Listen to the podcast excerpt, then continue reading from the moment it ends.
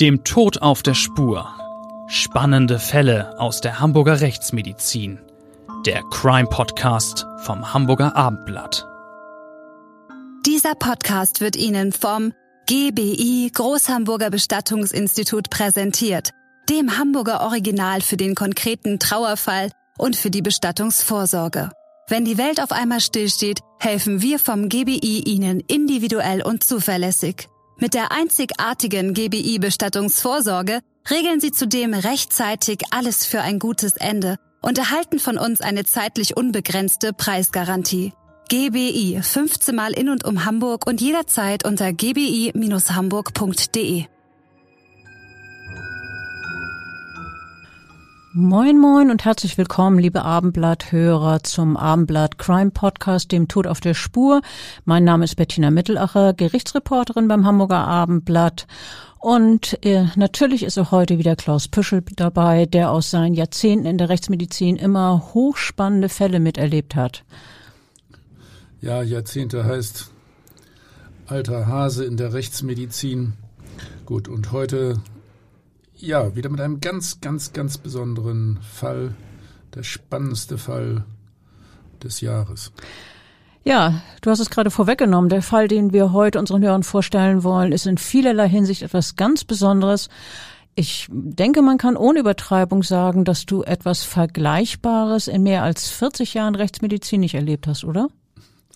Ja, einmal ist äh, immer das erste Mal und äh, hier ging es dann um ganz ungewöhnliche Verletzungen. Das ist also genau richtig ein äh, extrem ungewöhnlicher Fall. Als ich zum Tatort kam und das Szenario betrachtete, das sich mir bot, war mir schnell klar, das wird der spektakulärste Fall des Jahres. Und dabei ereignete es sich am 1. Januar, also ganz am Anfang, am äh, Ende der Silvesternacht für mich. Und äh, ich habe auch recht behalten, auch der Prozess war äh, sehr spektakulär. Den Fall habe ich äh, übrigens äh, auch ja, äh, dargestellt in meinem neuen Buch. Die Toten können uns retten. Da geht es einerseits wieder um faszinierende Fälle aus der Rechtsmedizin, andererseits aber speziell auch um Infektionen und äh, was uns Sektionen in diesem Zusammenhang lehren, zum Beispiel bei HIV-Aids, bei EHEC und natürlich vor allen Dingen bei Corona. Ja, Corona ist ja immer noch ein hochwichtiges, hochspannendes äh, Thema, das uns alle betrifft und alle interessiert. Ich kann nur empfehlen, das Buch zu lesen. Aber wir kommen jetzt wieder zur Silvesternacht äh, des Jahres 2019 zurück. Das Jahr war noch sehr, sehr jung, Silvesternacht beziehungsweise Neujahr, gerade mal wenige Stunden alt. Ich verrate schon mal, dass das Mordwerkzeug in diesem Fall eine Bohrmaschine war. Ja, tatsächlich eine Bohrmaschine. Fangen wir mal ganz von vorne an. Du wurdest nach Lüneburg gerufen. Das ist nur zufällig die Stadt, in der ich aufgewachsen bin und die ich sehr gut kenne. Ich kenne auch die Straße in der Altstadt sehr genau, in die du an jedem Neujahrsmorgen gerufen wurdest. Ja, eigentlich hatte ich in der Silvesternacht äh, meinen Routineeinsatz, wie schon bei vielen Jahreswechseln zuvor. Die äh, Aufgabe für mich als Rechtsmediziner bestand darin, Menschen, die Silvester in Hamburg wegen Trunkenheit im Straßenverkehr aufgefallen waren oder wegen Drogeneinfluss, ja, diesen äh, Delinquenten auf den Polizeiwachen Blut abzunehmen damit dies auf Alkohol und Drogen analysiert wird. Ja, das ist für einen Rechtsmediziner ja wirklich eine Routineübung. Ja, in der Tat. Das habe ich übrigens äh, viele, viele tausendmal gemacht, wenn ich da mal nachzählen würde. Also über Jahrzehnte. Ist aber auch wirklich sehr, sehr wichtig und interessant zur Erfahrungsfindung. Also wenn man sich äh, da nachts von Polizeirevier zu Polizeirevier bewegt, lernt man sehr viel über Betrunkene und über Auseinandersetzungen.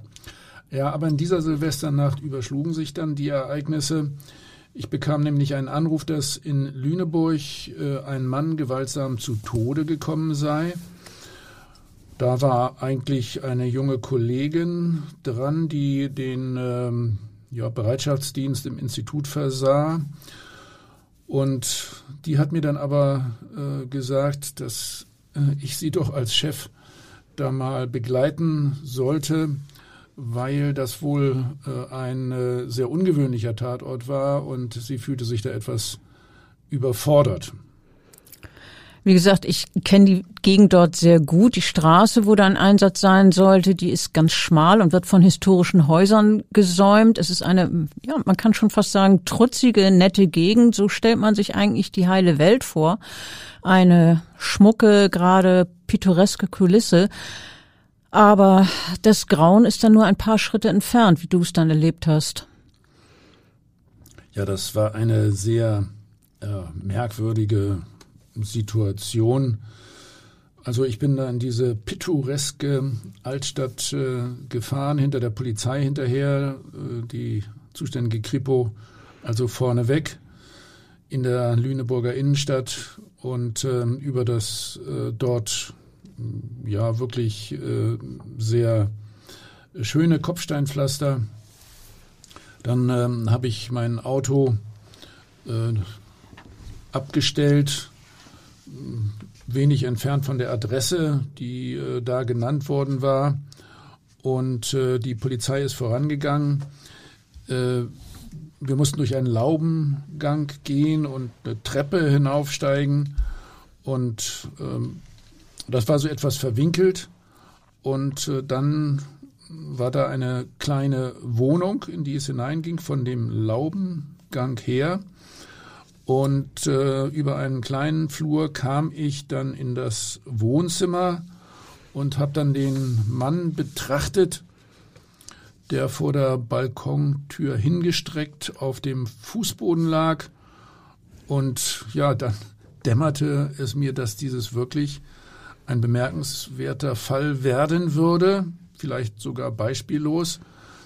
Das war mir schon deswegen klar, weil einerseits extrem viele Blutspuren zu sehen war, weil in der Nähe ein großes Messer lag und äh, dann direkt neben dem Toten im Hüftbereich ein Werkzeug, äh, ja, das Marmorstein und Eisenbericht sozusagen, äh, ein äh, wirklich sehr großer Schlagbohrer, mit dem man Metall oder sogar äh, Wände durchbohren kann. Und hier hat sich dieses Werkzeug in einen Menschen gebohrt, also nicht in Ziegelsteine oder Metall, sondern in einen Menschen, in Knochen und Organe. Mich gruselt es geradezu, wenn ich daran denke. Schilder uns doch bitte mal deinen ersten Eindruck vom Tatort. Ja, von, von der Tür und aus dem Raum heraus äh, blicke ich auf eine sehr ausgedehnte Blutlache am äh, Boden, auch äh, an den Zimmerwänden und vor allen Dingen an den äh, da herumstehenden Möbelstücken äh, gibt es eine Vielzahl von Blutspritzern. Der tote Mann, also das Opfer, liegt äh, vor einer äh, Terrassentür, die äh, hinausgeht auf einen Balkon. Der Tote ist geradezu übersät mit zahlreichen schwersten Verletzungen. Und äh, in der Nähe, nur eine Armlehne, Armlänge entfernt, liegt auf einer Couch ein wirklich sehr großes Fleischermesser und neben dem Toten im Bereich äh, ja, der linken Hüfte befindet sich die angesprochene Schlagbohrmaschine. Die Länge des äh, Spiralbohrers, der dort äh, eben eingesetzt ist, beträgt immerhin 19 Zentimeter, der Durchmesser äh, 15 Millimeter, also ein wirklich äh, sehr stattlicher Bohrer.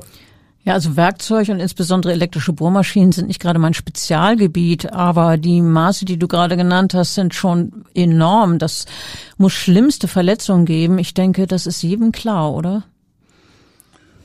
Mm, also ich äh, werde das nachher im, im Einzelnen äh, beschreiben. Und ähm, in dem Fall lagen die äh, Bohrerverletzungen vor allem am Kopf und die Messerstichverletzungen am Rumpf und im Gesicht. Also es ging um verschiedene Werkzeuge.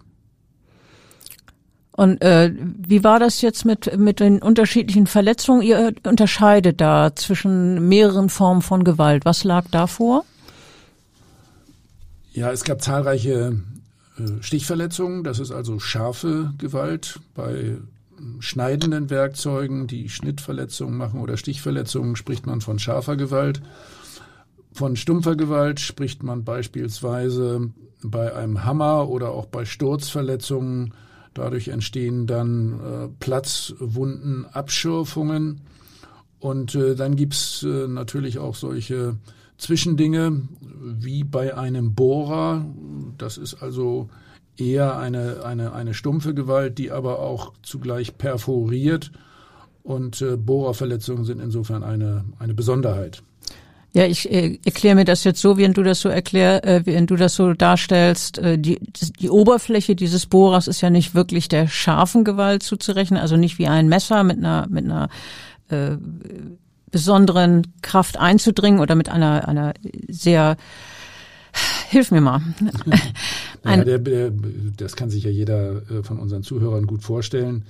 Mit einem Messer kann man schneiden oder stechen. Mhm. Und ähm, ein, ein Bohrer, vor allen Dingen, wenn er eben auch noch 15 Millimeter Durchmesser hat, ähm, ruft äh, Wunden hervor, die sehr unregelmäßig sind, anders als das bei Schnittverletzungen der Fall ist.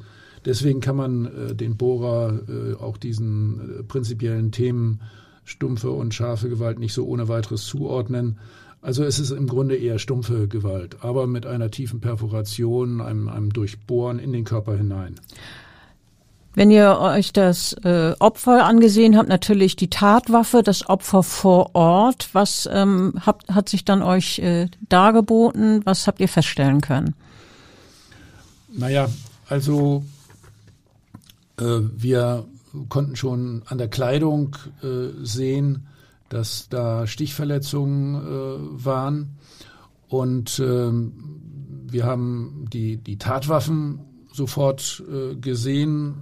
Äh, auch am Bohrer war Gewebe und Blut, so dass wir uns dann schon vorstellen konnten, dass der da eingesetzt wurde. Wir haben noch nicht sofort gesehen, wo, weil eben auch der Körper sehr stark äh, mit, mit Blut bedeckt war und das Blut auch die äh, einzelnen Verletzungen ja so ein bisschen ver, verdeckt hat.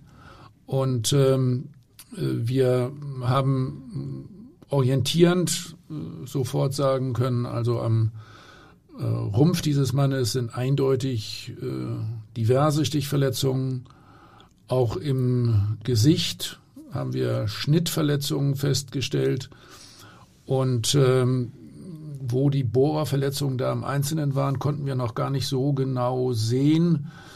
Äh, sehr unregelmäßige, fetzige Verletzungen sah man vor allen Dingen oder konnte man ahnen im Bereich des linken Auges?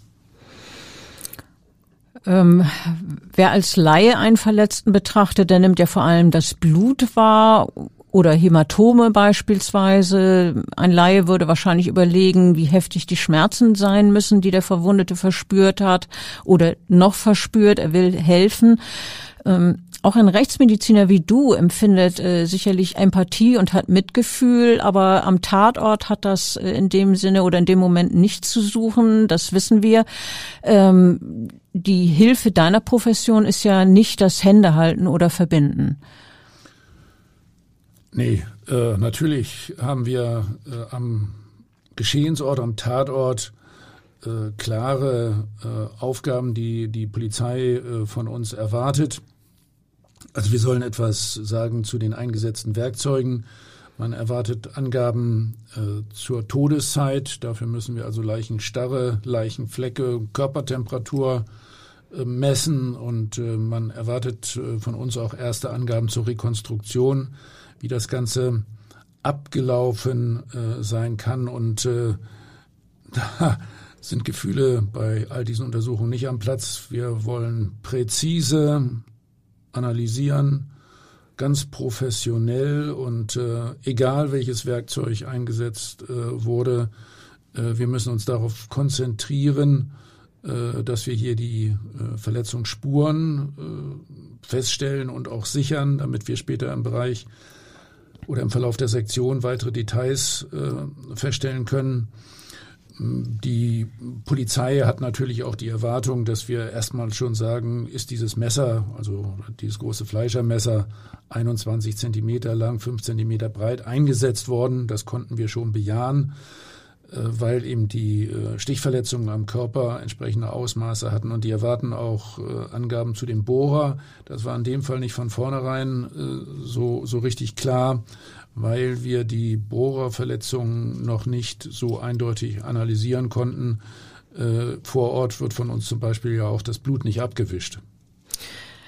Ja, äh, wenn wir jetzt, äh, du redest jetzt allgemein über Verletzungen, das finde ich auch gut, dass wir uns erstmal äh, insgesamt der Tatortarbeit zuwenden, bevor wir zu dem Opfer vom Neujahrsmorgen 2019 kommen. Wie geht ihr denn jetzt bei der Analyse einer Gewalteinwirkung vor? Also erstmal muss ja die Spurensicherung sozusagen durch sein, damit ihr den Leichnam auf, von allen Seiten betrachten dürft, damit ihr ihn umdrehen könnt. Ihr untersucht das Aussehen einer Wunde genau, vermesst Breite und Tiefe und die Form haben oder wie muss man sich dann das genau vorstellen? Na, in dem Fall war äh, tatsächlich äh, auch so abgelaufen, dass die Kripo mit der Spurensicherung äh, schon fertig war, als wir dort äh, morgens früh ankamen. Das war ja so etwa um ähm, ja, 7 Uhr äh, und äh, die, die Polizei hatte da schon äh, Spurensicherungsarbeiten durchgeführt. Wir konnten den Leichnam deswegen auch äh, zum Beispiel umdrehen. Und nach unseren Untersuchungen ist er dann relativ schnell vom Bestattungsunternehmen abgeholt worden.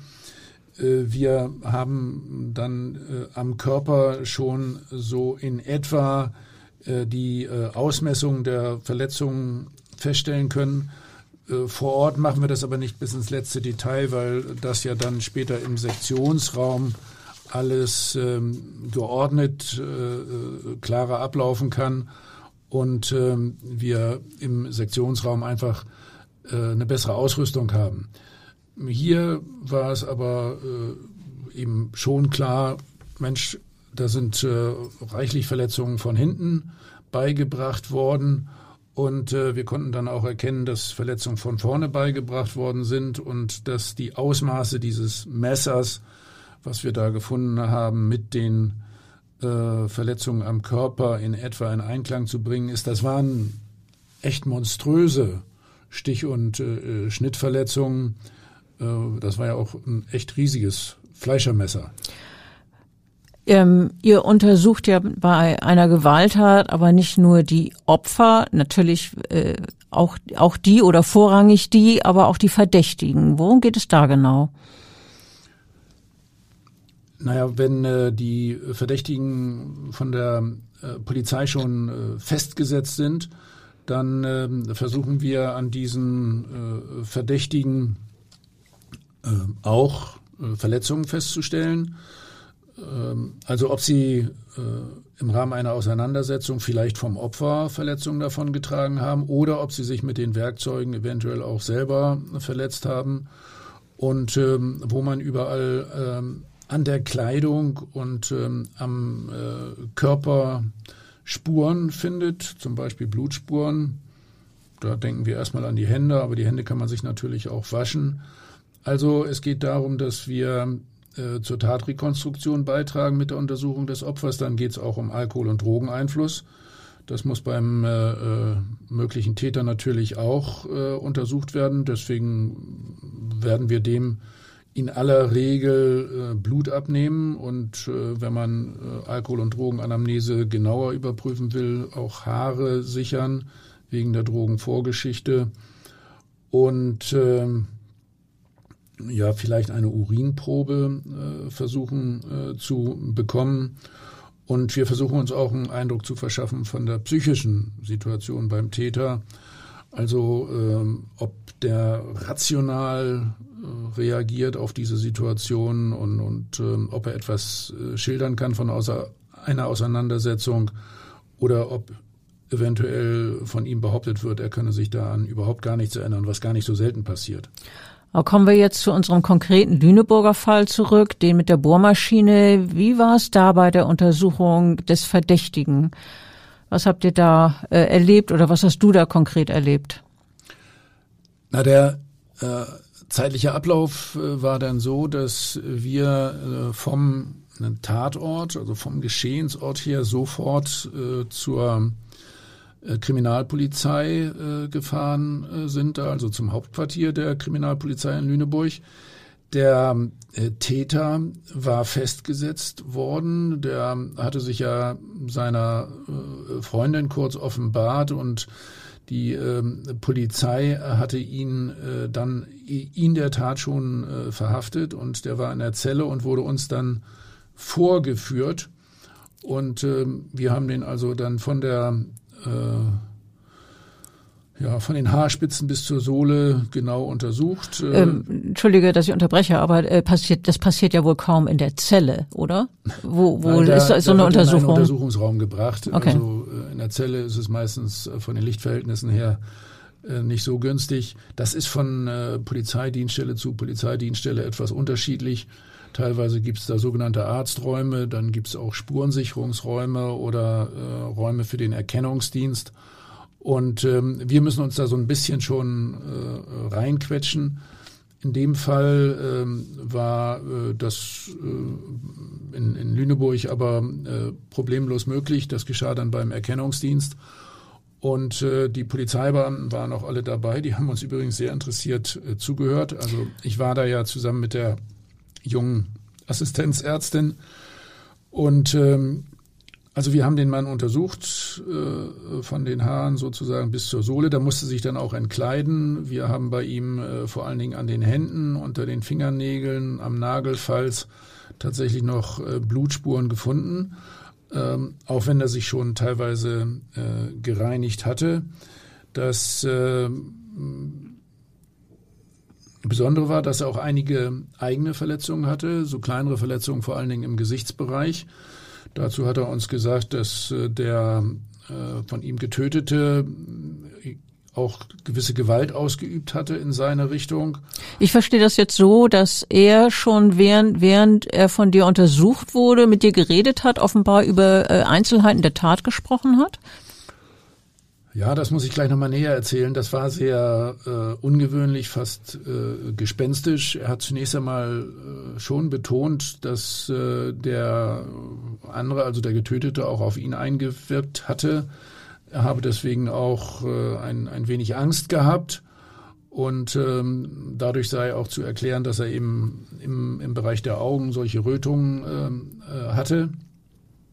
Und äh, dann kam es, brach es aus ihm heraus, fast wie ein Wasserfall. Er hat uns dann sehr viele Details zu diesem Ablauf in der schmucken kleinen Wohnung äh, erzählt, obwohl wir ihn gar nicht danach gefragt haben. Also das Übliche ist, dass wir nach äh, der Auseinandersetzung fragen, der möglichen Auseinandersetzung zwischen Täter und Opfer, was da passiert ist.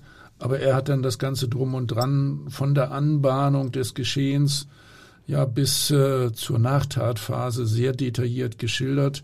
Das ist geradezu aus ihm so rausgesprudelt. Was hat er denn erzählt, wieso es dazu gekommen ist oder wann es dazu gekommen ist? Was hat sich vorher abgespielt, was danach? Ja, äh, das war folgendermaßen. Während der Untersuchung äh, erzählt also dieser Täter mir äh, spontan, er habe das spätere Opfer in einer Kneipe kennengelernt der junge Mann habe ihm einige Drinks ausgegeben. Daraufhin habe er ihn dann mitgenommen in die Wohnung, wo sie angeblich zusammen einen Joint rauchen wollten. Er wollte ihm also äh, einen Joint ausgeben, weil der ihn vorher zum Alkohol eingeladen hatte. Äh, während der Besucher dann äh, auf der Toilette war, hat äh, der äh, ja, Täter weil er irgendwie äh, schlecht drauf war und etwas befürchtete, schon mal vorsorglich, wie er das sagt, ein großes Fleischermesser aus der Küche geholt und ähm, hat das dann äh, auf einem Stuhl, also hinter seinem eigenen Körper, äh, verborgen, bereitgelegt, während ja. der andere auf Toilette war. Aber das klingt dann ja so, dass der, als er dann wieder in den Raum kam, vollkommen arglos war. Der ahnte ja, ja nicht, dass da irgendwie sich was äh, anbahnte, irgendeine bedrohliche Situation, wenn ich das richtig verstehe. Nee, das war, äh, also wenn man das retrospektiv betrachtet, eindeutig so, dass der überhaupt gar keine Ahnung hatte. Und äh, der hat sich dann auch, äh, weil es jetzt langsam Mitternacht war, vor diese Balkontür gestellt und hat rausgeguckt, weil draußen das Silvesterfeuerwerk äh, losging und ähm, hat sich äh, kurze Zeit gar nicht mehr um den Gastgeber dort äh, gekümmert. Und dieser äh, hat dann, und das hat er eindeutig auch im Detail noch so geschildert, das Messer äh, genommen und äh, hat äh, ja auf den Rücken dieses äh, Gastes da vielfach ähm, eingestochen. Das war irgendwie von der Schilderung her fast surreal, äh, weil er das im Grunde recht emotionslos berichtete. Ich habe ihn übrigens noch mehrfach darauf hingewiesen, dass er äh, mir gegenüber da gar nichts sagen müsse. Äh, das gehört ja auch nicht zu meinen Aufgaben, das im Einzelnen herauszufinden. Das ist ja Sache der Polizei. Aber der hat wirklich einfach weiter erzählt. Also für mich klingt das nach einem ziemlich eindeutigen Geständnis. Ich kann mir vorstellen, dass die Polizisten, du hast ja gesagt, die standen mit im Raum, wahrscheinlich so ein bisschen im Hintergrund. Das muss ja für die auch eine willkommene Arbeitserleichterung gewesen sein, oder? Naja, die hatten ihn noch gar nicht weitergehend vernommen. Wir waren da ja sehr schnell äh, vor Ort und die haben dann tatsächlich äh, im Hintergrund äh, alles mitgeschrieben und äh, hatten dann tatsächlich äh, sehr schnell dieses Geständnis dann nicht als Vernehmungsbeamten, sondern als Zeuge meiner äh, Untersuchung. Und äh, der Täter hat das äh, tatsächlich auch noch mehrfach betont und äh, hat auch noch äh, zum Teil auf seine eigenen Blutspuren hingewiesen und auf seine eigenen Verletzungen. Also der hat wirklich sehr detailliert äh, geschildert, was da abgelaufen ist. Allerdings etwas äh, gefärbt aus seiner Sicht, ähm, wobei er doch wiederholt betont hat, für mich nicht nachvollziehbar, ehrlich gesagt, dass er sich da bedroht fühlte. Äh, man fragt sich natürlich, wie kann man sich bedroht fühlen, wenn der Mann einem den Rücken zuwendet und aus dem Fenster guckt. Ja, also das ist wirklich nicht wirklich nachvollziehbar. Ähm, du hast jetzt von den ersten äh, Stichverletzungen erzählt. Der, ähm, der ja, Täter hat die, aber noch äh, ja, weiter erzählt, weiter. oder? Ging, ging noch äh, genau. weiter. Also nach diesen Stichverletzungen in den, in den Rücken, wodurch das Opfer äh, ganz offensichtlich völlig überrascht war, ist äh, der zusammengebrochen und äh, lag dann, äh, hat sich sozusagen um die eigene Achse gedreht, auf dem Boden und äh, hat den Täter äh, angeguckt, ja, und ähm, durch diesen Blick, ja, vielleicht so im Sinne eines bösen Blicks, fühlte sich dann äh, der äh, Täter weiterhin bedroht. Durch und, einen äh, Blick. Ja, ja, böser Blick irgendwie bedrohlich und äh, er hat ihm dann noch äh, mehrfach das Messer regelrecht durchs Gesicht gezogen und damit immer noch nicht äh, genug. Äh, ja, man muss sich das mal so vorstellen mit diesem aufgeschnittenen Gesicht. Ja, da habe er dann noch die Vorstellung gehabt, so sagte das der Täter, dass er unheilvoll angegrinst würde. Äh, das klingt für mich aber nach einer sehr merkwürdigen Wahrnehmung. Ich nehme an, dass der Mann sich dieses angeblich unheilvolle Grinsen doch wohl eher nur eingebildet hat. Immerhin war das Opfer da ja schon sehr schwer verletzt. Also du hast ja eben erzählt, der Täter habe von etlichen Messerstichen gesprochen, die er dem Opfer versetzt hat. Das heißt, sehr wahrscheinlich ist er schon lebensgefährlich verletzt gewesen. Vielleicht lag er sogar schon im Sterben. Ähm, Vielleicht kannst du dazu was sagen nachher, wenn, wenn wir über die äh, Obduktionsergebnisse sprechen. Aber äh, unheilvolles Grinsen, also äh, kann ich mir nun wirklich nicht vorstellen in der Situation. Naja, also wenn ich äh, die, die Verletzung im Einzelnen beschreibe, äh, dann sieht das natürlich wirklich unheilvoll aus, äh, wenn man eine äh, lange Schnittverletzung hat, äh, die sich äh, sozusagen vom Mundwinkel bis hoch zur Schläfe zieht. dann ist der Mund schon sehr breit und Ja. ja, also alles nicht nicht vorstellbar, wie es der Täter da äh, geschildert hat.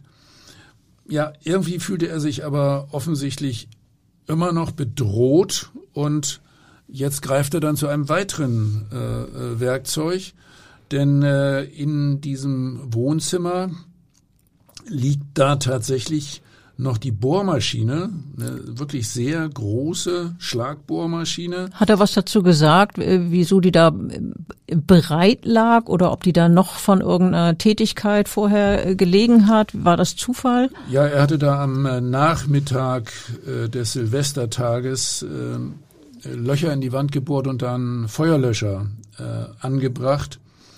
Und ähm, da hatte er aber das Bohrfutter schon wieder rausgeschraubt, also er musste den Bohrer jetzt nochmal wieder neu zusammenschrauben. Und äh, dann hat er tatsächlich den Bohrer genommen und ja, und das war jetzt richtig gruselig. Ja, was erzähl weiter. Was ist dann passiert? Ja, das konnten wir da vor Ort noch nicht so richtig feststellen.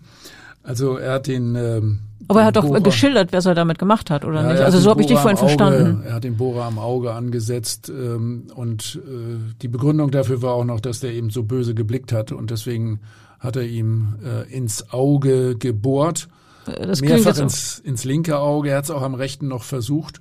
Er wollte ihm also sozusagen die böse blickenden Augen ausbohren. ja, das ist jetzt aber wirklich richtig gruselig, wie du gesagt hast. Ja, äh, im Hinblick auf Bohrerverletzungen äh, habe ich sowas äh, überhaupt noch nicht gesehen. Bohrerverletzungen sind ja sowieso äh, sehr äh, selten. Wir haben das dann sehr genau äh, bei der Sektion äh, untersucht. Also nochmal zu dem zeitlichen Ablauf. Äh, frühmorgens Tatort, Untersuchung des Leichnams vor Ort, dann bei der Polizei Untersuchung des Tatverdächtigen, Spurensicherung und dann sind wir sofort zurückgefahren nach Hamburg ins Institut für Rechtsmedizin und hier war inzwischen der Leichnam schon ähm, vom Bestattungsunternehmen angeliefert worden und wir haben dann sofort eine Computertomographie durchgeführt. Das machen wir ja heutzutage routinemäßig so. Und ähm, Da kann man schon ganz viel entdecken äh, auf den Bildern, die ihr dann macht, äh, auf den Computerbildern, die ihr später dann bei der eigentlichen Obduktion bestätigt bekommt, ne? Ja, in dem Fall konnte man tatsächlich sehr viele Details erheben. Äh, Man konnte äh, zum Beispiel am Brustkorb, da wo diese groben Stichverletzungen äh, waren, auch feststellen, dass da eine innere Gasbrust bestand, dass also die Lungen zusammengesackt waren. Und Durch die am Kopf- Messerstichverletzung. ja, ja, durch ähm, diese äh, gröbst, äh, groben äh, Verletzungen, die eigentlich auch für sich schon tödlich waren, diese Messerstichverletzungen. Und ähm, am äh, Kopf äh, konnten wir schon sehen, dass äh, dort ähm, hinter dem ähm, linken Auge diverse Knochensplitter waren und Hirnzerstörungen, Hirngewebszerstörungen. Äh, damit äh, war dann schon die Diagnose möglich, dass hier tatsächlich Bohrerverletzungen äh, durch die linke Augenhöhle ins Gehirn verliefen. Wir reden jetzt aber immer noch über die Erkenntnisse aus der Computertomographie. Wie ging es dann weiter mit der Untersuchung? Ja, dann erfolgt die übliche ähm, Obduktion, Ganzkörperobduktion natürlich. Das war in diesem Falle auch äh, eine längere Untersuchung, weil der Mann äh, neben den äh, Bohrerverletzungen am Kopf auch wirklich viele Stichverletzungen hatte.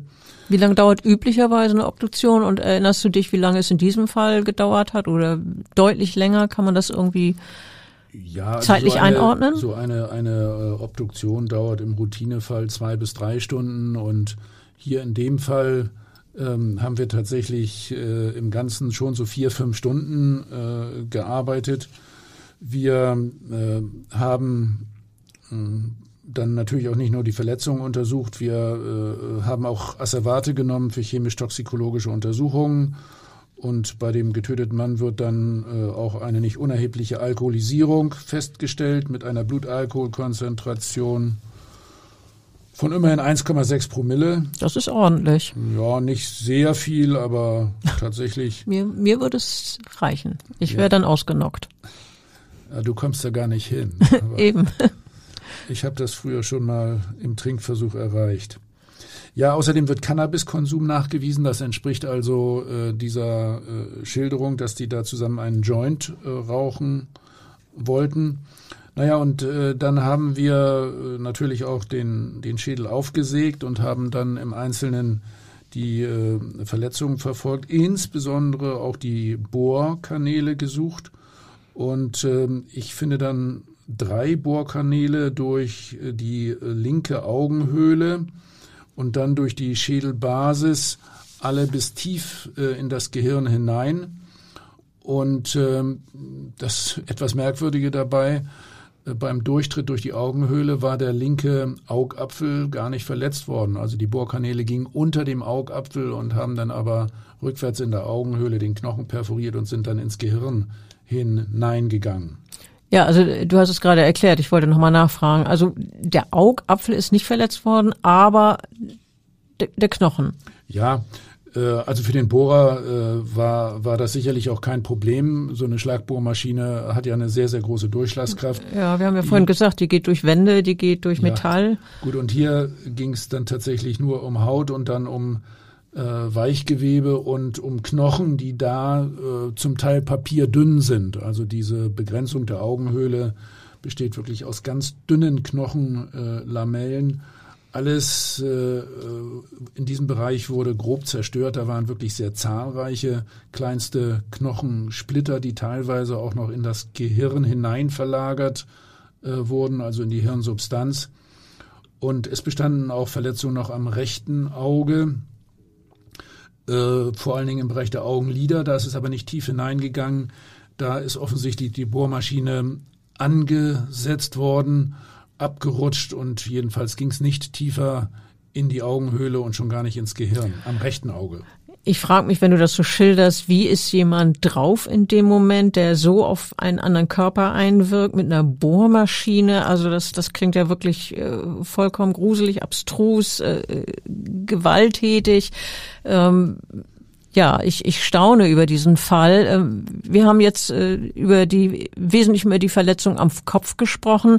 Wie ging es denn weiter bei der Obduktion? Du hast ja vorhin schon von Messer- beziehungsweise Schnittverletzungen erzählt. Äh, da habt ihr etliche festgestellt. Die werden dann alle vermessen, wie groß, wie breit, wie tief und so weiter. Ja, also äh, die Verletzungen müssen natürlich ganz genau rekonstruiert werden. Damit wir feststellen können, mit welcher Kraft ist zugestochen worden, aus welcher Richtung, wie tief, welche Organe wurden verletzt, wie doll hat es geblutet, hat es gespritzt. Und in dem Fall war das denn so, dass der 25-Jährige, also das Opfer, immerhin zehn Stichwunden am Rücken aufwies, drei Stiche in den Hals und drei Schnittverletzungen. Das waren also keine Stiche, sondern Schnitte im Gesicht. Das Messer ist so durchs Gesicht gezogen worden bereits äh, die äh, Messerstiche in den Rücken, das waren ja so die ersten, die führten zu akut lebensbedrohlichen Verletzungen. Ähm, Abwehrverletzungen hatte der Getötete übrigens auch noch äh, an beiden Händen. Der hat also versucht, die Messerstiche teilweise auch noch abzuwehren. Beim Untersuchen der Bohrkanäle haben wir dann rekonstruiert, äh, dass äh, das Opfer jetzt schon noch gelebt hat, also die äh, Während Verletz es mit dem Bohrer traktiert ja, wurde. Ja, also die äh, Verletzungskanäle waren alle noch deutlich unterblutet, trotz der Stichverletzungen, die ja auch schon die inneren Organe, also zum Beispiel Herz und Lunge, äh, verletzt haben. Also äh, es ist schon wohl zutreffend. Das hat der Täter ja auch so geschildert, dass das Opfer ihn noch angeguckt hat und mit den Augen möglicherweise geblinzelt hat. Der hat also tatsächlich in dem Augenblick noch gelebt. Das ist auch wieder eine etwas gruselige Vorstellung. Ja. Als äh, der Bohrer ihm dann ins äh, Gehirn äh, hineingebohrt wurde. Ja, richtig, richtig fies. Äh, wir haben ja schon eingangs gesagt, dass dir bereits beim ersten Blick auf den Tatort und das Opfer klar war, dass dies ein sehr ungewöhnlicher Fall ist, wohl der spektakulärste des ganzen Jahres. Wir erinnern uns äh, Neujahr, das Jahr war noch lang, äh, es ist aber für dich trotzdem äh, dabei geblieben. Es war der ungewöhnlichste Fall. Was sagt denn die Fachliteratur über Verletzungen mit einem Bohrer? Ja, der Blick in die rechtsmedizinische Fachliteratur bestätigt, äh, dass solche Fälle extrem ungewöhnlich äh, sind. Wir haben schon immer wieder einmal Gewalteinwirkungen mit sehr speziellen Werkzeugen zu untersuchen, zum Beispiel Papierschneidemaschinen, auch Kettensägen, Bolzenschussgeräte. Hört sich alles ziemlich gruselig fies an, brutal. Ja, viele Verletzungen werden äh, auch in, in suizidaler Absicht beigebracht, das muss man übrigens ganz klar sagen. Also solche Geräte werden weniger bei Tötungsdelikten eingesetzt. Da sind sie ja auch eher etwas umständlich zu handhaben. Das geht dann mit einem Messer oder mit einer Schusswaffe deutlich schneller ähm, als mit einer Kettensäge. Ich ja. wollte gerade sagen, aber dann Suizid mit der Kettensäge. Gut, äh, wir wollen jetzt vielleicht das nicht äh, im Detail schildern. Wir wollen ja niemanden auf irgendwelche äh, fiesen Ideen bringen. Aber Na, also, schön klingt das alles nicht. Äh, ja, sowas wird ja manchmal in Krimis äh, so dargestellt, also der Kettensägenmörder, aber äh, das wäre wiederum mein nächster ungewöhnlichster Fall. Ähm, also ein Tötungsdelikt ähm, habe ich damit noch nicht gehabt, aber Selbstbeschädigung übrigens, ja. Und es gibt tatsächlich auch immer mal wieder suizidale Abläufe. Und gibt es da irgendwie äh, eine Erfassung, was für was für Tätergruppen, wenn du von Suizidabsicht sprichst und diesen besonderen Werkzeugen, sind das eher Männer oder gibt es da eine bestimmte Altersstruktur, wenn man so mal in die Statistik guckt? Naja, das sind schon vergleichsweise häufig dann äh, Handwerker, die sich also mit solchen äh, Geräten auskennen. Es sind fast immer Männer. Frauen benutzen solche Werkzeuge nicht. Und äh, meistens äh, sind die äh, Männer ja doch schon so ein bisschen älter, also keine Jugendlichen oder, oder jungen Männer, sondern zum Beispiel so zwischen 50 und 80 Jahren. Äh, also das ist äh, eine äh, harte Art und Weise, sich zu suizidieren, äh, die man ja dann auch eher Männern zuschreibt. Ja, du hast gerade gesagt, eher Männern zuschreibt. Vorhin hast du gesagt, fast ausschließlich Männer. Also ich als Journalistin höre dann natürlich sofort die Einschränkung, das fast. Es gibt also Ausnahmen. Ja, äh, das muss man äh, ganz klar sagen. Äh, natürlich äh, gibt es äh, auch unter den Frauen äh, äh ja solche, die ungewöhnliche Tatmittel einsetzen, äh, sei es beim Tötungsdelikt oder auch im Zusammenhang mit suizidalen Handlungen. Ich hatte noch eine einzige andere äh, schwerwiegende äh, Verletzung in Tötungsabsicht mit einer Bohrmaschine zu untersuchen. Da war die Täterin in der Tat eine äh, Frau. Was ist da passiert? Das war eine Chinesin, die äh, hat ihrem schlafenden äh, Ex-Mann, mit dem sie aber zeitweise noch zusammenlebte, eine immerhin 70 äh, äh, Zentimeter lange Bohrmaschine, ja, wie ein Stichwerkzeug in, in das Ohr hineingerammt das ist dann am Knochen abgerutscht und äh, vom Ohr aus durch die Weichteile am, ha am Hals äh, ja, äh, als Stichverletzung weiter verlaufen. Der Mann war äh, sehr, sehr schwer verletzt, hat auch sehr stark geblutet. Das hat sie gemacht, während äh, der, der Mann schlief. Der konnte aber dann durch eine Operation gerettet werden. Ach, was war denn das Motiv für die Frau, dass sie zu so einer drastischen Methode gegriffen hat, jemanden mit einer Bohrmaschine zu verletzen oder gar zu töten, ist ja gerade nicht typisch für eine Frau und dann auch, wenn der Mann schläft, also äh, vollkommen arglos dem, demnach ist? Na, da äh, kam wohl dazu, dass äh, diese Bohrmaschine mit diesem ganz besonders langen äh, Bohrfutter da auch gerade bereit lag. Und, ähm, also zufällig bereit lag. Ja, ja, die steckte sogar noch äh, zunächst einmal in der Steckdose. Und äh, die Täterin äh, hat also die günstige Gelegenheit benutzt, das ihrem schlafenden Mann da äh, seitlich in den Kopf zu rammen. Die ist dann erst geflohen, äh, war also eine, eine Zeit lang in China. Später bei ihrer Rückkehr ist sie dann allerdings verhaftet worden. Sie hat das auch gestanden. Sie erhielt schließlich eine Haftstrafe von drei Jahren und äh, vier Monaten. Was hat sie als Motiv genannt, weshalb sie auf diese Weise äh, vorgegangen ist? Ja, die äh, hat geschildert, dass ihr Mann äh, garstig zu ihr war. Da hatte sie also wiederholt misshandelt. Mhm. Und ähm, sie wollte irgendwie äh, ja, ihn loswerden und äh, ihm entkommen. Also das war schon der äh, Versuch, sich zu, zu wehren. Aber bei einem, einer schlafenden Person sind wir ja da äh, nah am Mordmotiv. Ja, deshalb, du sagtest eben äh, drei Jahre, vier Monate, das ist sie, glaube ich, nach äh, meiner Einschätzung und wenn ich das mit anderen Fällen vergleiche, äh, recht günstig dabei weggekommen. Also das ja, hätte das natürlich auch, als, auch, eine ganz, ganz andere Strafe herbei herauskommen können. Ja, das, das, das wurde als versuchter Totschlag äh, gewertet wegen dieser besonderen psychischen Ausnahmesituation, dass sie äh, da nachweisbar tatsächlich von ihm äh, misshandelt worden war. Übrigens äh,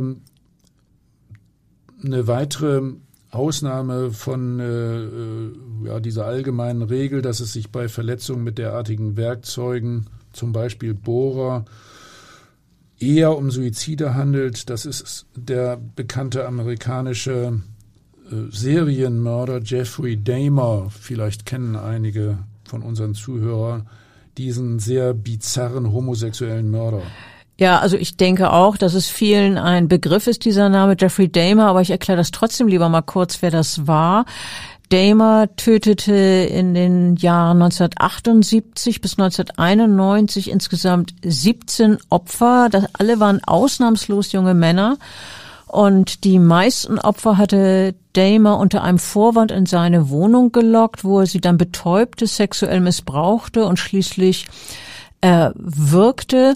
Äh, Damers Verbrechen sind in vielerlei Hinsicht extrem außergewöhnlich, etwa die Tatsache, dass er bei manchen der Leichname auch Kannibalismus praktizierte. Er ist übrigens äh, selber später auch einem äh, Gewaltverbrechen zum Urteil, äh, zum Opfer gefallen. Er wurde von einem Mithäftling getötet. Aber wieso erwähnst du diesen Fall im Zusammenhang mit ähm, ja, den Bohrmaschinen? Also hier bei uns geht es ja heute um besondere Werkzeuge und äh, bei Damer wurde ermittelt, dass er vier Opfern äh, den Schädel aufgebohrt hat.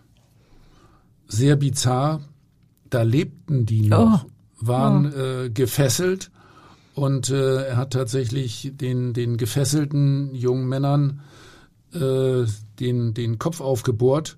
Wieso? Später, Was wollte er? Später erzählte er vor Gericht, äh, dass er ja Hirnveränderungen hervorrufen wollte. Er wollte sich Zombie-Sexsklaven schaffen und ähm, hat dann äh, ja bei den lebenden Personen äh, tatsächlich durch die Bohrkanäle noch Salzsäure ins Gehirn geträufelt. Ich mag da gar nicht äh, länger drüber nachdenken. Wir sollten uns wieder dem, dem Lüneburger Fall zuwenden. Der ist schon äh, fies und bizarr genug äh, solche, ich nenne es mal, devianten sexuellen Motive, wie, äh, wie es gerade oder wie du es gerade bei Jeffrey Dahmer geschildert hast, die liegen dem Lüneburger Täter, mit dem du es am Neujahrsmorgen 2019 tu, zu tun hattest, aber wirklich ferne. Das, das gab es da nicht. Nein, nein, äh, das hat damit nichts zu tun. Äh, der, der Mann war in dieser Richtung auch, äh, äh, ja, ein unbeschriebenes Blatt. Ja, da hatte keine dazu passenden Vorstrafen etwa und ähm, auch ähm, zu seinem Leben ist diesbezüglich nichts bekannt geworden. Es ging ihm ja so, wie er das eben selber geschildert hat. Also man konnte da nichts anderes ähm, ermitteln. Äh, darum dieses dieses Grinsen äh, und diesen merkwürdigen Blick, bösen Blick bei seinem Opfer auszulöschen mit Hilfe des, des Bohrers. Ne? Und deswegen hat er ihn tatsächlich mit diesem merkwürdigen, schweren Werkzeug ganz bewusst äh, am Kopf und im Bereich der Augen äh, verletzt. Dass er das Opfer dabei äh, ein Hohnlächeln gezeigt äh, haben sollen, das, das ist natürlich überhaupt nicht nachvollziehbar. Ich habe schon gesagt, äh, möglicherweise hat der Täter das so empfunden, nachdem er selber im Gesicht diese Schnittverletzung beigebracht hatte.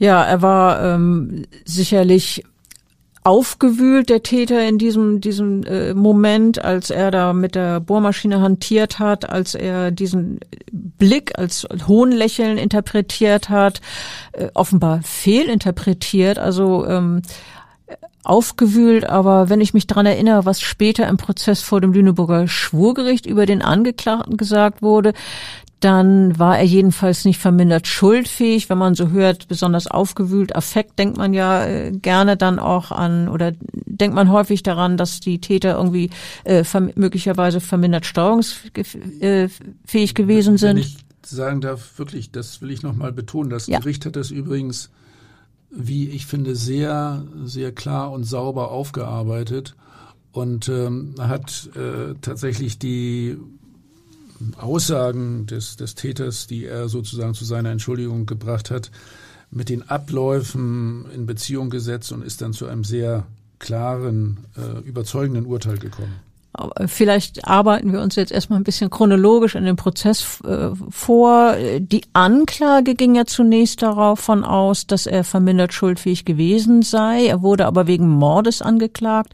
Dieser 32-jährige und ähm, es hieß in der Anklage, das Opfer, der 25-Jährige, soll sich am Tatabend in der Wohnung des Angeklagten und dessen Freundin zum Cannabiskonsum aufgehalten haben. Und dann habe der Täter aus Angst, Wut und Verzweiflung sich dazu entschlossen, den arglosen Bekannten zu töten. So hat es damals die Staatsanwaltschaft in der Anklage formuliert. Und der Angeklagte räumte auch gleich Prozess, zu Prozessbeginn ein in der Silvesternacht sein Opfer mit einem Messer und einer Bohrmaschine getötet zu haben. Du warst ja bei einigen Verhandlungstagen dabei als äh, Sachverständiger, als rechtsmedizinischer Sachverständiger natürlich. Wie hat der Angeklagte da auf dich gewirkt?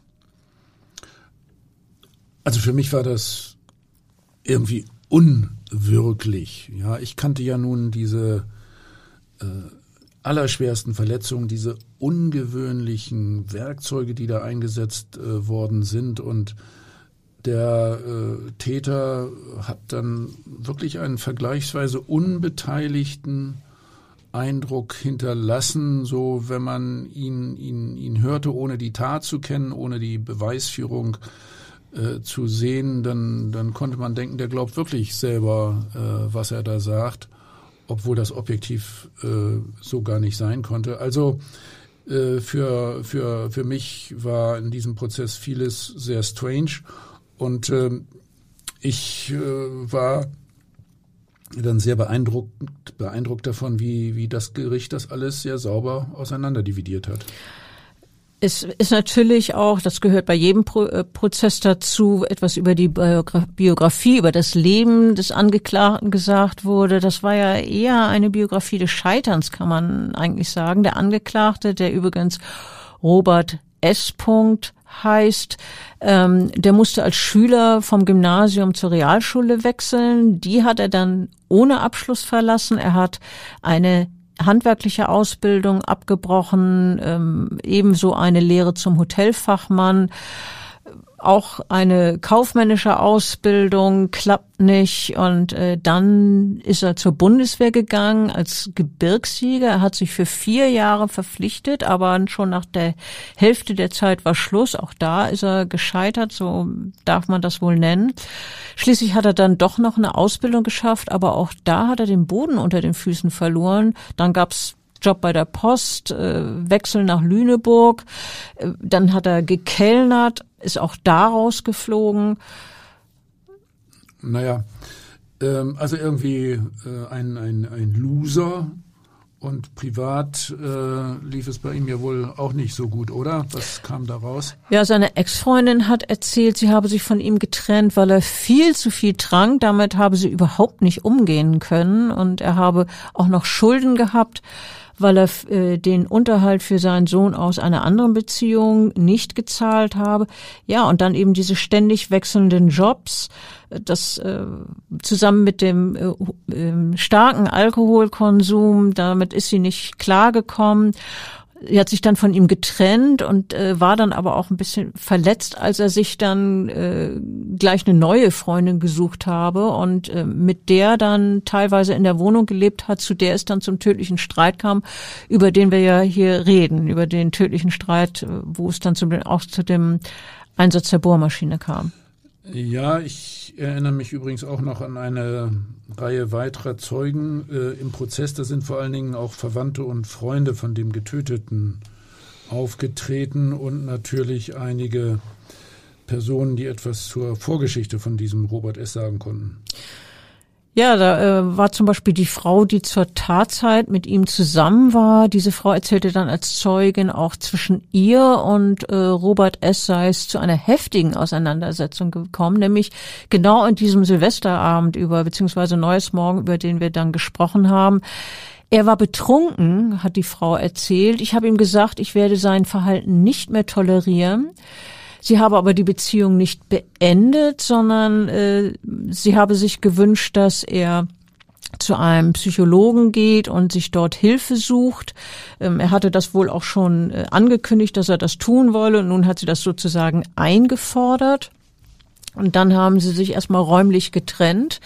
Und äh, als sie dann zurückkam nach Mitternacht, habe Robert es ihr dann erzählt, dass äh, ein Toter in der Wohnung liege. Und dann habe ähm, Robert S. die Polizei angerufen. Die Zeugin sagte, sonst hätte ich es gemacht. Also sie hätte natürlich da nicht äh, einfach tatenlos zugesehen, dass da einer liegt und ja. Naja, man muss, äh, da kann ich mich noch ganz gut dran erinnern, so von der Gesamtsituation wohl auch klar sagen, äh, die äh, junge Frau arbeitet in einer Tankstelle und sie hat sich noch nicht von ihm getrennt. Das war aber absehbar und nach der Tat hat sie sich natürlich sofort äh, von ihm getrennt. Ist auch nachvollziehbar. ja, der äh, hatte da noch eine äh, andere spezielle Sache, die ihn wohl geärgert hat. Am Nachmittag war er aus der aktuellen Stelle äh, entlassen worden von seinem derzeitigen Arbeitgeber und dann wollte er seinen Restlohn haben und der Arbeitgeber hat dann zu ihm gesagt, nee, ganz im Gegenteil, du hast noch Schulden bei mir. Das war also eine, eine schlechte Ausgangssituation für den Silvesterabend. Im Prozess ähm, wurde dann ja auch noch der Notruf abgespielt, den der Angeklagte am Neujahrsmorgen selbst abgesetzt hat? Was? Es hörte schon ziemlich bizarr an, dieser Notruf. Ähm, ich habe schon oft in Prozessen erlebt, äh, dass sowas abgespielt wird. Das wird ja grundsätzlich aufgezeichnet. Da hört man dann manchmal äh, verzweifelte äh, Leute und, und panische Leute. Das kann man dann sehr gut auch ein bisschen die Atmosphäre erspüren, wenn man sich das anhört. Wie, wie ist die Stimme und so weiter. Und, und das war jetzt ganz anders. Der Mann nannte seinen Namen. Er erzählte, dass er in einer bestimmten Wohnung in der Lüneburger Innenstadt ist und dass dort, Zitat, eine menschliche Leiche liegt. Und dann wieder Zitat, den Menschen habe ich mit nach Hause genommen, er hat mich bedroht, ich habe mich gewehrt und jetzt ist er tot. Das reimt er, sich fast. Er atmet nicht mehr, Dankeschön. Ja. Der Anrufer klingt beherrscht, kann man wohl so sagen. Ja, jedenfalls klingt das überhaupt nicht so wie ähm, bei einem panischen Menschen, also das, was äh, er mir da bei der körperlichen Untersuchung erzählt hatte und was er eigentlich auch dem Gericht so erzählen wollte, dass er eben panisch in Angst war. Mhm. Also im Prozess hat der Angeklagte zwar eingeräumt, seinen Gast in der Wohnung getötet zu haben, aber davor habe sich der 25-Jährige, also das spätere Opfer, aggressiv gezeigt, behauptete der 32-Jährige. Der Besucher habe ihn geschlagen und mit einem Messer bedroht. Das unterscheidet sich ja nun ganz erheblich von der Schilderung, die er dir unmittelbar nach der Tat äh, gegeben hat. Ne, da war ja von irgendwelchen Aggressionen seitens des späteren Opfers beziehungsweise einer Bedrohung äh, mit einem Messer überhaupt nicht die Rede. Nee, äh Messer nicht. Also eine körperliche Auseinandersetzung äh, ist da schon angesprochen worden. Aber von der äh, Gesamtsituation her war die eigentlich dann schon aufgelöst. Der, der guckt ja nach draußen, wie gesagt, zum mhm. Feuerwerk. Und die äh, ja, Bedrohung ist in dieser äh, Konstellation einfach überhaupt nicht nachvollziehbar. Ja, der Angeklagte hat dann weiter erzählt, der Besucher habe ihn auch geschlagen und ich habe es eben schon erwähnt, mit äh, einem Messer bedroht. Daraufhin habe er dann in Panik zugestochen, als der Mann ihm den Rücken zudrehte. Und als der Angegriffene nach einem Dutzend Messerstiche noch lebte, habe er dann nun also die Bohrmaschine genommen, das hat er auch eingeräumt und dem Opfer damit mehrfach in den Kopf gebohrt. Wir haben das ja vorhin schon von dir eindrucksvoll geschildert bekommen, ja, was da passiert alles ist. wirklich nicht so nicht so panisch, wie er es äh, für sich äh, vielleicht gerne sehen möchte. Was hat denn äh, der psychiatrische Sachverständige, das war ja hier vielleicht eine ganz wichtige Person in dem Prozess, äh, über den Angeklagten äh, gesagt. Äh, was äh, konnte der Psychiater dem, dem Gericht an die Hand geben? Ja, also äh, wir erinnern uns, wir haben es ja vorhin erwähnt, es, die Anklage ging ja noch von der verminderten Steuerungsfähigkeit aus, also verminderten Schuldfähigkeit, aber jetzt kam der Sachverständige zu Wort und der hat gesagt, da gibt ist nichts, was auf einen Wahn oder beispielsweise auf Schizophrenie hindeutet, auch nichts auf eine Suchterkrankung, auch wenn der äh, Mann sehr viel Alkohol äh, konsumiert hat, aber äh, soweit dann doch nicht, dass man von einer Suchterkrankung ausgehen konnte ähm, der habe, obwohl er ja reichlich auch Promille im Blut hatte, zur Tatzeit noch körperlich und geistig zielgerichtet agiert, hat der Gutachter gesagt. Und äh, das dafür sprach ja auch der Notruf bei Polizei und Feuerwehr, der eben ganz klar, wo er ganz klar klangt. Äh, also eine Affekttat hat der Gutachter nicht gesehen. Äh, der sagte, eine explodierende Wut, die baut sich über Tage oder Wochen oder Monate auf, aber ähm, der Angeklagte habe zur Tatzeit, Zitat, komplex und strukturiert gehandelt. Und der Sachverständige hat auch noch gesagt, es ist bizarr. Der Gutachter hat auch diesen Fall als einzigartig gewertet, also insofern genauso wie du es auch empfunden hast.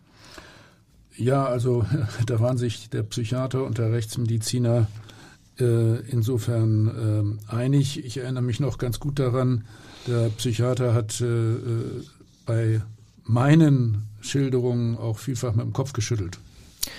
Ja, und was von der Aussage des Mannes zu halten ist, er habe sich von dem Gast in seiner Wohnung bedroht gefühlt und deshalb in Notwehr quasi zum Fleischermesser und später zum Bohr Griffen äh, äh, bezieht das Gericht natürlich im Urteil eine sehr klare Position und äh, die ist eindeutig, sie schenkt seiner äh, Geschichte keinen Glauben. Ja, äh, ganz im Gegenteil. Das Gericht äh, arbeitet sehr sorgfältig hier das äh, Mordmotiv äh, heraus. Äh, also ja, das Gericht meinte, das Motiv äh, sei eben viel mehr Verärgerung und Frust über sein Leben gewesen.